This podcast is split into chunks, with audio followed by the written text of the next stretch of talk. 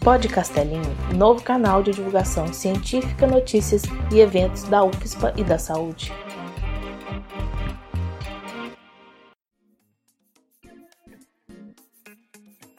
Seguindo a mesma linha de pesquisa em, em, relação à acessibilidade através dos modelos tridimensionais, nós também sabemos que ela pode ser aplicada para o ensino da química, como a própria professora Simone já vinha se, se interessado. Então, professora Simone, como é trabalhado o nível de abstração necessária para as configurações de moléculas e de reações a que essas são submetidas? É, então, a gente, o primeiro trabalho que eu escrevi, então, a partir do, do primeiro contato com o Lipecin, foi um trabalho de iniciação à docência, onde nós propusemos a construção de moléculas que uh, a princípio, uh, macromoléculas biológicas, né? Seriam proteínas, enzimas que fossem de interesse dos alunos dos cursos que eu, que eu atuo.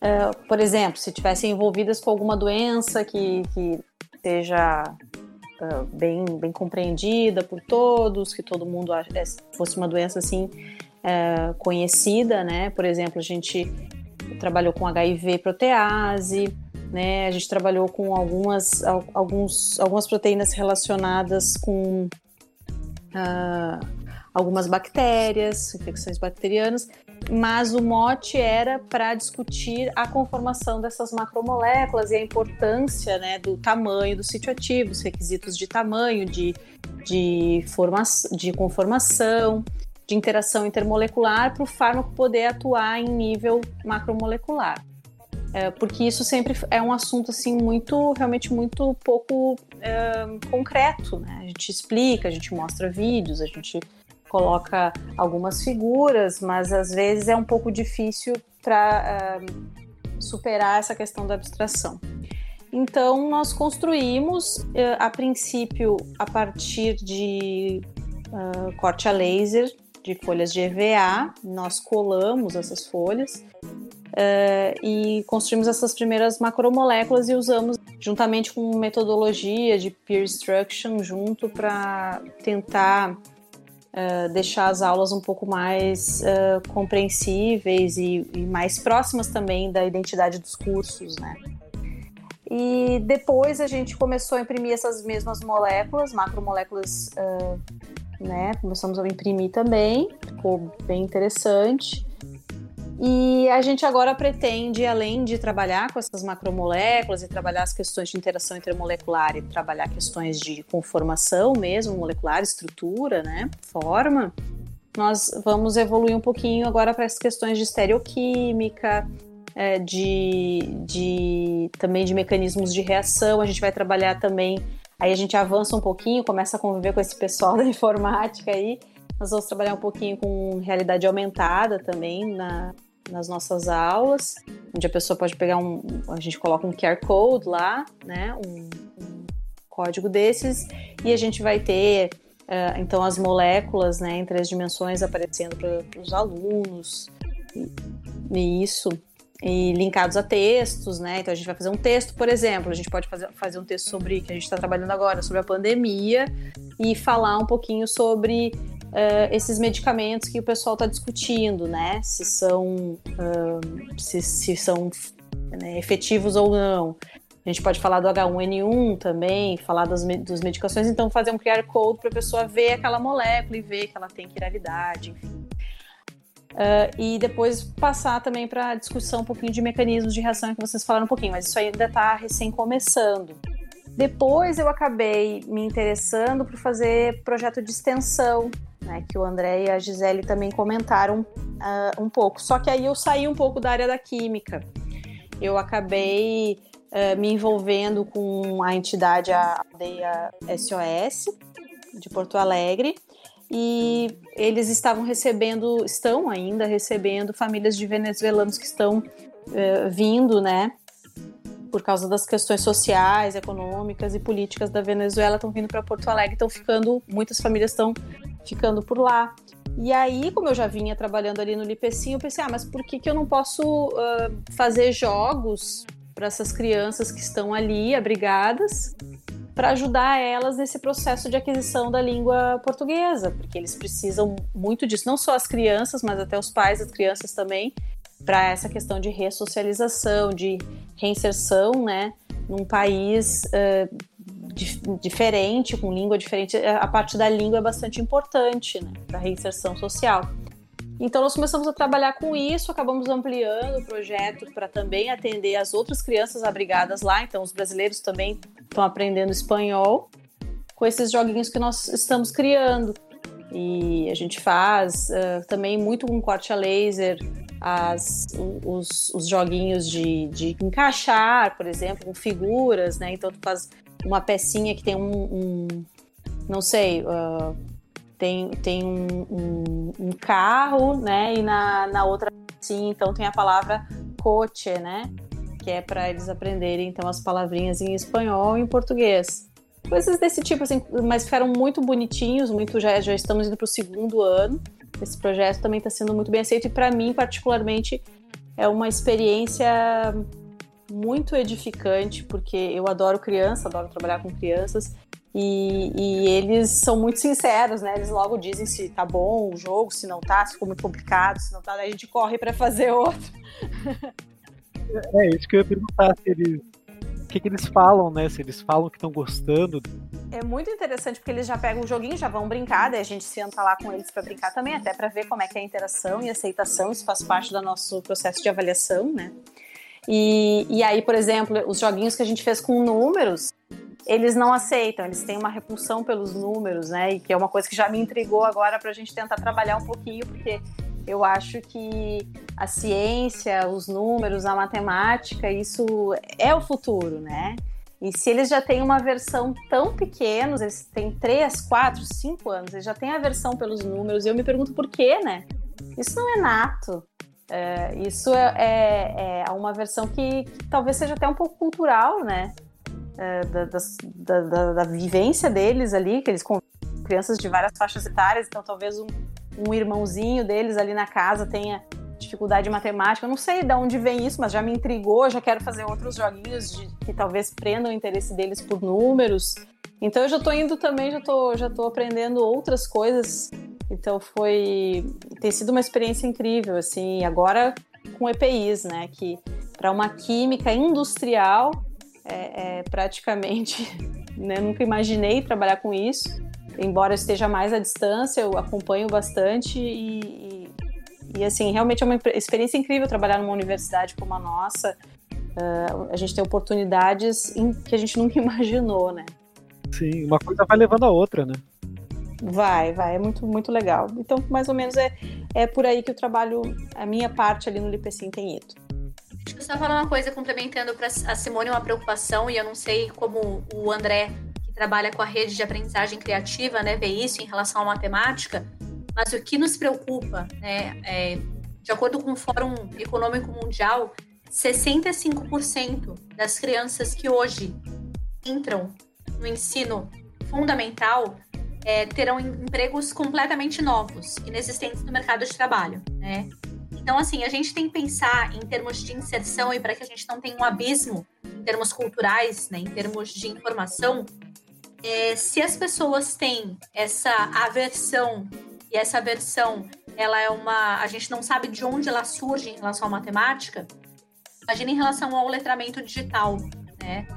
Nós temos é, que desconstruir essa parte. Muitas pessoas falam, ah, eu vou sentar e eu vou modelar um pulmão, eu vou modelar uma célula eucariota ou procariota. É um processo que exige um letramento digital. Então, cada vez mais escolas que têm acesso à impressora 3D, a computadores bons, né, escolas particulares, elas vão é, capacitando essas crianças né, a entenderem aquele voxel, aquele pixel with volume, né? Então, um voxel é um pixel com volume, né? A entender aquele ambiente tridimensional. Então, tem toda a questão é, iterativa, toda a questão é, de construção que tem, é, que flerta tanto com a arte quanto com a matemática. E existem as pessoas que não têm acesso ao básico. Como que a gente pode, como professores, trabalhar para aproximar, né, para reduzir esse abismo que está tendo. Eu acho que é um desafio muito grande e se o professor André puder colocar quais são as vivências que ele tem acompanhado em relação à matemática, em relação ao letramento digital, a gente não está trabalhando mais, gente. A distância não é só mais gramatical. O letramento ele se dá em outras esferas. Né? Então, a união da matemática com a, com a arte. Como que está sendo esse desafio é, em áreas e o, e o, Brasil, né, um país de dimensões continentais? Como que a gente, é, nos fóruns de discussão, de que forma que isso tem tem sido trazido. Gostaria que você se posicionasse e também se o Spinelli tiver alguma ponderação, alguma preocupação em relação a esse desafio. E até o professor Spinelli colocou isso recentemente na universidade, né, para as pessoas entenderem o planejamento cirúrgico de uma maneira tridimensional. E isso, gente, começa na primeira infância, né? Um dos nossos projetos de extensão que foi aprovado para esse ano, que trabalha com meus, meus primeiros passos, é, que é a Lomba do Pinheiro, era justamente isso, a gente trazer impressão 3D para a primeira infância, para começar a, a, entender, a recrutar alguns desses entendimentos logo quando se é muito jovem. Então, é, é, o, o, o, Seymour Papert, né, que foi o, o, pesquisador que começou com informática na educação, ele era um matemático, né, sul-africano e trabalhou muito tempo com com Piaget sobre como as crianças aprendem matemática, né? E, enfim, eu não vou entrar muito, muito a fundo nisso, mas é, tem uma, uma frase no, no, livro Mindstorm dele que, que eu gosto muito, que ele acusa é, como sendo uma separação esquizofrênica entre as humanas e as exatas, né, que é totalmente artificial. E ele, ele sempre fala, tem, tem um artigo dele que fala sobre isso, é, a criança faz uma na escola uma escultura num sabonete, alguma coisa assim na aula de artes. E faz uma coisa horrorosa, chega em casa com, aquele, com aquela esculturazinha feita no sabonete e a família inteira acha o máximo e, e, e pendura os trabalhos de artes na geladeira e mostra aquele sabonete para todo mundo. E ele disse: eu, eu quero ver um trabalho de matemática exposto numa geladeira. Eu, eu quero ver isso, assim, eu quero ver esse interesse em expor um trabalho de matemática da mesma forma que a criança tem em expor arte. É, é, a forma como, como a matemática é tratada ela é, ela é complicada e, tem que ser vista de uma forma diferente. Todos os, os conteúdos têm que ser vistos de forma diferente. Então, o que a gente precisa fazer é, é potencializar aquilo que a criança ou que o aluno né, tem. Então, é descobrir qual é o potencial e melhorar a pessoa, né? Então, melhorar a pessoa ao invés de tentar formatar ou formar uma pessoa. Pelo menos é isso que eu tenho que eu tenho estudado. É, eu, eu não tenho é, nenhuma experiência, na verdade, nessa parte de, de, de, de impressão 3D e facilitação para o aprendizado de, de, de, crianças, né? É, direto já a minha, minha experiência foi para mostrar para o paciente mesmo é, o que, que ele tinha, né? O, porque a, a tomografia, o raio-x, é, quando a gente vê o, o raio-x ali na, na, na, TV, ali, que a gente mostra no monitor para o paciente, é uma, é uma representação tridimensional num plano bidimensional, né? É, e a tomografia que a gente pode ir passando e fatiando e tal, o paciente não enxerga isso aí, né? Então, uh, e a gente, às vezes, tem, tem colegas também tem dificuldade de ver isso aí. É, então, muitas vezes é, é, é, facilitado esse, esse entendimento no momento que a gente pega, então, aquela, a, aquela imagem né, fatiada e gera, então, um modelo tridimensional e apresenta, então, ao paciente e ele tem aquela oportunidade, então, de ver o, o, o problema, então, que ele tem. E claro, depois disso, como a gente já comentou, a gente acabou levando para o treinamento, enfim, dos residentes, mas é, nessa área mais é, infantil, realmente eu não, ou infanto-juvenil, não, eu não, não tenho nenhuma experiência assim com isso para fazer algum comentário assim. Mas eu, eu entendo esse ponto, né? Se, se já tem aquela questão de uma imagem valer mais que mil palavras, imagina uma impressão 3D, né? Que a pessoa pode tocar e, e sentir, saber o tamanho exato da coisa, né? Mas continuando, então, uh, o, o, migrando para a parte mais técnica uh, do Lipecin, doutor André, o seu trabalho mais ligado à fabricação das impressoras 3D a baixo custo, o senhor poderia descrever como a informática se integra aos projetos do IPCIM? Como o desenvolvimento de um software pode aperfeiçoar a impressão 3D? É, vamos, vamos falar sobre, sobre computação. Vou, vou tentar resumir aqui. Mas assim, é, a, a, história da computação ela começa com Claude Shannon, né, com teoria da informação e ele pegar e, e criar a representação da informação através dos bits, surge o digital lá década de 40 com Claude Shannon. Ele revolucionou a comunicação. E, e graças a isso nós temos internet. Na mesma época, uh, o von Neumann criou a arquitetura de computadores também se aproveitando das mesmas teorias, que é a, un a união da lógica né, booleana com o, o, design de circuitos, que foi a, a dissertação de mestrado do, do Shannon. É, então, o von Neumann ele, ele, criou a segunda revolução digital, que seria da computação. Então, a gente tem a comunicação, a internet e a computação. É, hoje, todo mundo trabalha e usa a internet, todo mundo tem, né, ou, ou pelo menos deveria ter, é, um computador no bolso, no, no celular a, a, internet mudou completamente a forma como a gente se comunica, como nós nos comunicamos, como a gente lida com, com a comunicação, como a gente lida com a distância, como a gente lida com, com as pessoas e nessa época de pandemia, como a gente lida com um podcast, por exemplo. É, a computação mudou a forma como a gente trabalha, como a gente vive, se diverte. A computação mudou a forma como a gente lida com documentos e com informação. É, o professor Neil Gershenfeld, do Centro de Bits e Átomos do MIT, diz que a terceira revolução digital é a fabricação digital. Então, da mesma maneira que a internet mudou a forma como a gente lida com a comunicação e a computação mudou a forma como a gente lida com a informação, a fabricação digital vai mudar a forma como a gente lida com objetos.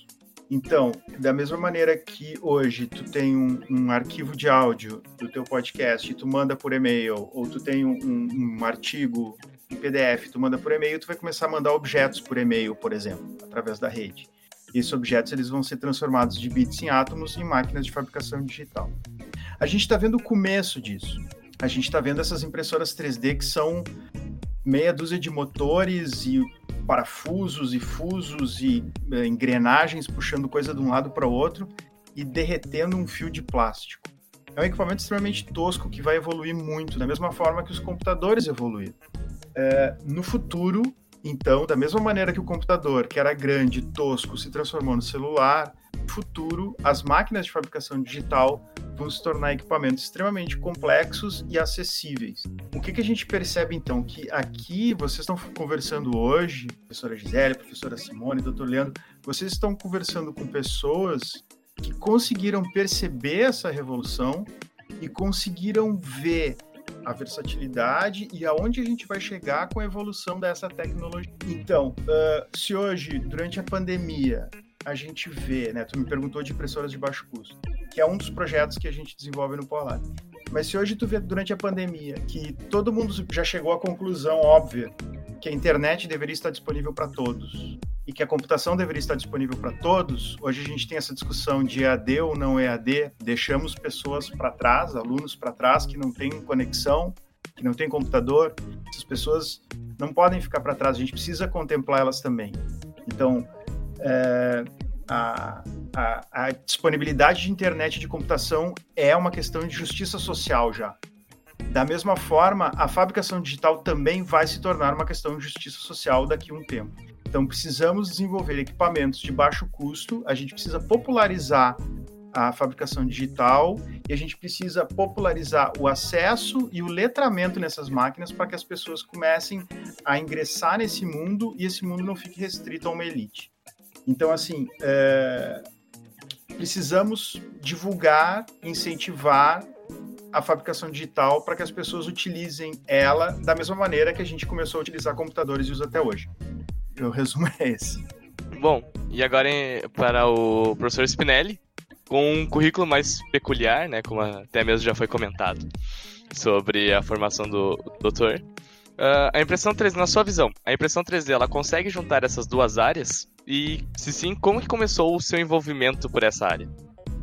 como eu comentei antes, a, a, a ideia da, da, impressão 3D para nós, ela começou como uma forma de, de fazer o paciente entender aquilo que, que, ocorria ali com ele, aquele, aquele problema que ele estava, pelo qual ele estava passando. É, no momento que a gente foi, foi avaliando e foi vendo a, a, a possibilidade também do ensino é, é com a impressão 3D do, do médico residente, a gente é, foi adicionando essa, essa, essa ferramenta então ao nosso a, a nossa metodologia então de, de, ensino e na área de pesquisa também a, a gente viu que ela também se poderia ser é, é, utilizada né como é, uma forma de resolver ou de, de fabricar digamos assim né porque nada mais é do que a gente é, a gente tem uma fábrica né, no, no, num local ali, né? A gente consegue é, como já foi discutido, a gente consegue é, fabricar uma, o que a gente quer naquele, naquele momento. É, e até então a gente tinha só a questão de, de plásticos, então de, de, é, de, materiais metálicos, enfim. E a gente pensou em começar a utilizar também já algum tempo atrás materiais cerâmicos que hoje já são é, mais padronizados também, é, em especial a questão do, do osso, né? É, a, nossa, a nossa ideia é que, que, que, futuramente né, a gente não só possa mostrar né, para o paciente aquilo que ele tem, é, ensinar e treinar o residente a, a fazer aquele procedimento complexo. É, e, por último, né, quem sabe a gente possa é, fabricar aquela, aquela peça né, do, da, da pessoa que está faltando. Né? Então, é, a gente tem que lembrar que, que, que o ser humano, né, do ponto de vista é, de engenharia, a gente vai gastando, né, a gente vai envelhecendo, enfim, é, com, com o tempo. E essa, essa, essa, essa nossa junta, né, esse, essa articulação, ela, ela gasta. E hoje a gente, então, uh, utiliza algumas próteses, né, alguns instrumentais especiais para poder fazer essa, essa cirurgia. A impressão 3D ela já vem há algum tempo também lá fora, a gente ainda não teve a, a oportunidade de usar isso aí por questões de que a Anvisa não, não liberou, mas uh, em alguns países a gente fabrica próteses personalizadas, né? É, então a gente fabrica para o tamanho do paciente junto com todo o instrumental para fazer aquela prótese. E a nossa ideia é fabricar aquilo que está faltando da parte óssea né, no futuro do paciente, porque Hoje a gente faz uma prótese, a, a vida média dela aí está em torno de, de, uns 15 anos, né? E depois de um tempo aquele material vai se soltar, enfim, vai gastar e a gente precisa trocar. E muitas dessas ocasiões aquela prótese vai se soltando e ela vai, ela tem uma, uma parte mais lisa, mas ela tem uma outra parte que ela é mais é, rugosa e aquilo vai vai fresando de certa forma o osso da pessoa. Então, às vezes a, a, a, prótese vai se soltando e com o passar do tempo ela vai abrindo um buraco maior ali, né? E vai, é, vai lixando, enfim, vai, a pessoa vai perdendo aquele, aquele osso naturalmente que ela, que ela tinha ali. Então, as, as cirurgias de, de troca hoje são é, bastante, são, são, são cirurgias grandes, né? E tem uma, uma, uma morbidade importante. E aí, no momento que a gente também possa futuramente não depender mais também de bancos de tecidos que, por sua vez, também tem seus riscos aí de é, infecções e, e, e é, questões aí de compatibilidade também. Uh, bom, enfim, é isso. A gente tem já alguns anos feito essa, essa pesquisa aí, uh, começou desenvolvendo então o, o pó para impressora, depois na sequência o que, que a gente usaria para colar esse pó, para fazer aquela forma que a gente quer. A gente uh, adaptou e, e impressoras 3D para uso então desse pó com esses ligantes fomos aprimorando então essas máquinas é, é, dentro lá da, da, parte da engenharia e culminou então que no, no, no final do, do, do, ano passado a gente conseguiu fabricar uma, uma mandíbula. É, esse, esse trabalho está tá, tá em processo final agora para envio, para publicação. E a sequência, então, daqui para frente, a gente é, fazer alguns uh, corpos de prova para fazer testes celulares né, de crescimento, enfim, É, e na sequência a gente já tem um, um, um CEP autorizado então para uso então em, em, animais. E no momento que a gente tem então essa questão de, de, de avaliar de que isso realmente é, se torne uma, uma, uma, questão factível, bom, o próximo passo aí é, é a gente poder avaliar então em humanos. É, do meu ponto de vista, eu acho que se não, é, se não, se nós não passarmos por outra situação dessas aí que, que nós estamos, estamos enfrentando aí agora com, com o Covid, a minha ideia é que talvez mais um ano a dois aí a gente possa já fazer algum testes em, em humanos. Então, eu acho que não é uma coisa assim para tão longo prazo como a gente possa imaginar no momento que a gente fala de, de algo que parece assim tão é, de ficção científica, né? Sim, exato. Até porque com o tempo essas coisas vão sendo exigidas, né, da gente, a gente uh, fazer esses avanços de forma mais rápida também, né? Eu acho assim, o professor André, ele mencionou o Papert, né? Ele que me apresentou também esse autor que eu tenho lido recentemente, ele afirmava que muitas crianças como sendo delas, né, como algo que pertence à sua geração. E a gente, com a questão da fabricação digital, a gente maximiza as nossas potencialidades de fabricação de artefatos. Então, professora Simone, né, tudo que o homem faz é fruto da sua necessidade, de acordo com Leo Huberman, né? A Simone Amaral, ela falou da necessidade dela de explicar é, como acontecem as, as, interações né, entre os sítios, entre os domínios moleculares. O professor Spinelli ele fala dessa questão do planejamento cirúrgico. O André ele menciona toda, toda, toda a história né, da evolução dessa, desses equipamentos de fabricação digital, né? Mas o, o que é importante é que a gente tem a amplificação essa nossa voz, né? Então, se a gente tem o celular e o celular como uma extensão do nosso corpo orgânico, no futuro a gente vai ter todos todos esses pilares da fabricação como também amplificadores da nossa voz, amplificadores das nossas ações na produção. A gente não tem mais agora um detentor dos meios de fabricação, mas a gente vai poder, como indivíduo, elencar o que desejamos. Isso é a democracia, né? A política do Living One Behind, que é preconizada pela ONU, para que a gente tenha 2030 e a gente falando em EAD novamente, a gente tem que garantir que todos todas as pessoas não sejam excluídas desse processo. E o letramento digital está envolvido, entender como essas, essas tecnologias elas podem ser é, utilizadas por todos. Isso é absolutamente importante né, de se discutir nesse momento pandêmico. Porque se a gente pensa, é, a gente exclui esse tipo de discussão das nossas, das nossas conversas, eu acho que a gente transforma a parte de modelagem, impressão digital em algo absolutamente elitizado, né? Então, eu só queria colocar isso, é, e aí a gente coloca, né, claro, pilares, a Simone, o professor Spinelli, o André e eu somos professores universitários. A gente está respondendo as nossas questões, mas a gente está dentro de um, uma fração da, da realidade, uma fração da sociedade que é absolutamente privilegiada. Então, eu acho que essa discussão é bem importante, assim, como a gente vai democratizar esse acesso à fabricação digital. Eu só não queria deixar essa bola quicando, que eu achei que ficou um pequeno, uma pequena ruptura no discurso, né?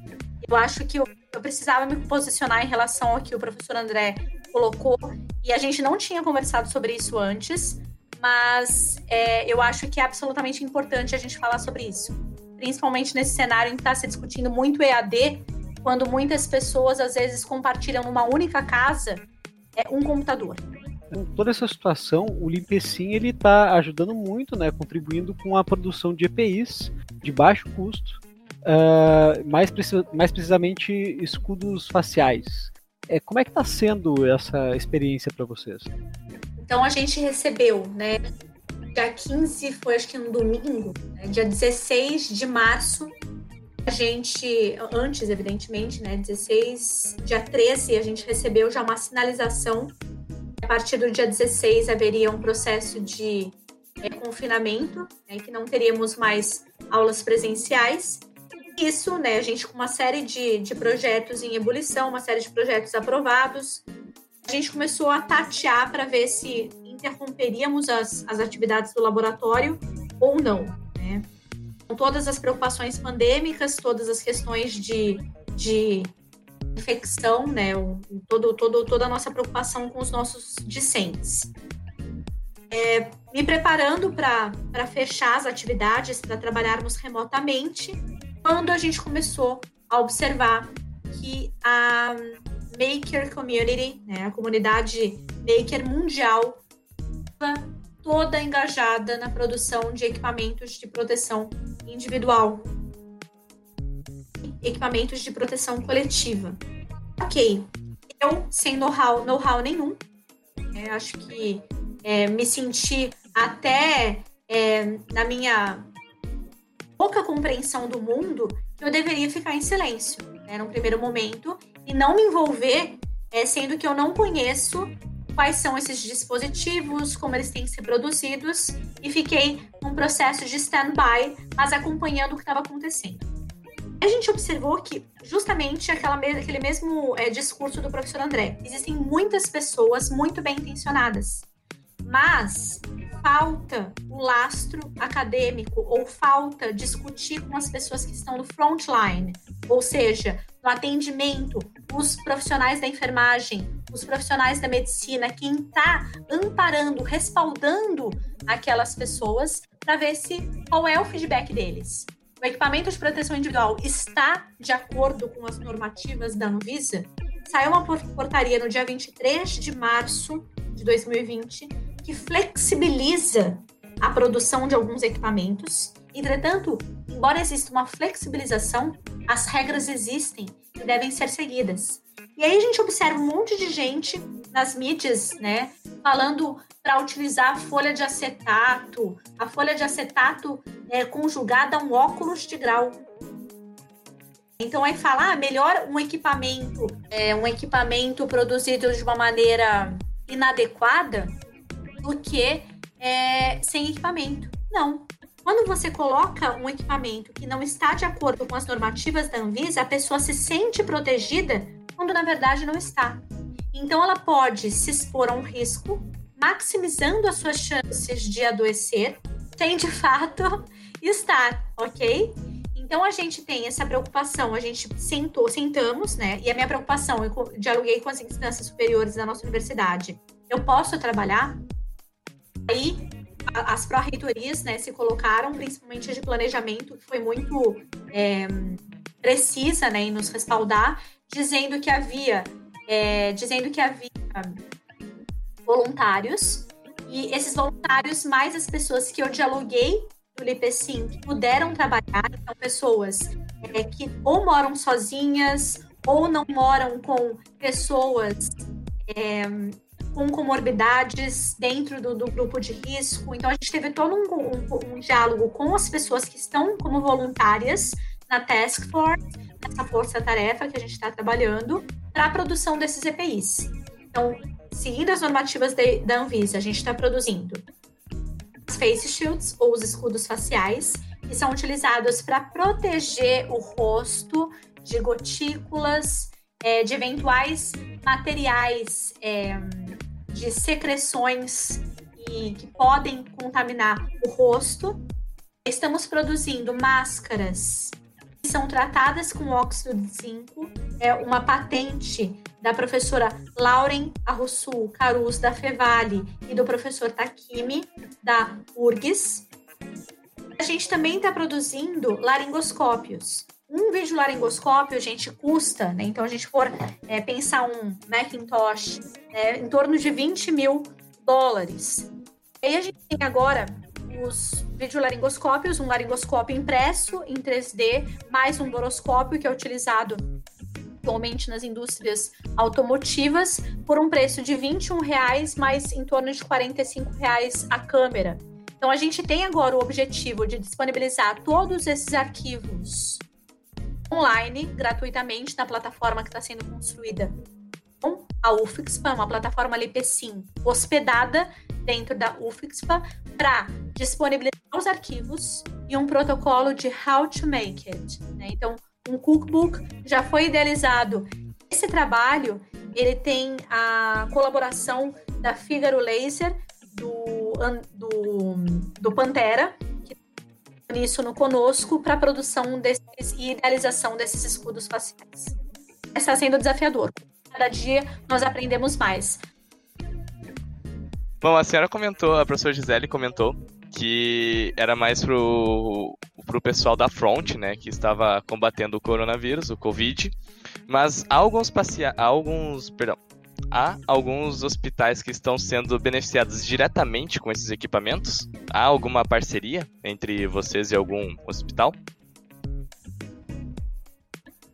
Então, a gente, nesse momento, é, a gente começou, agora, como já existe o termo de cooperação com a Santa Casa, todos os, as, a, os escudos faciais, eles estão é, em parceria com o Endrigo, né, que é o, da engenharia é, da engenharia do trabalho da Santa Casa, eles precisam desse processo de validação. Né? Então, como a gente está passando agora pelo CEP, os escudos faciais primeiro precisam passar por esse processo todo de validação, e depois que a gente tiver toda essa questão já é, trabalhada e termos mais insumos, a gente pode atender a um número maior de beneficiários, né?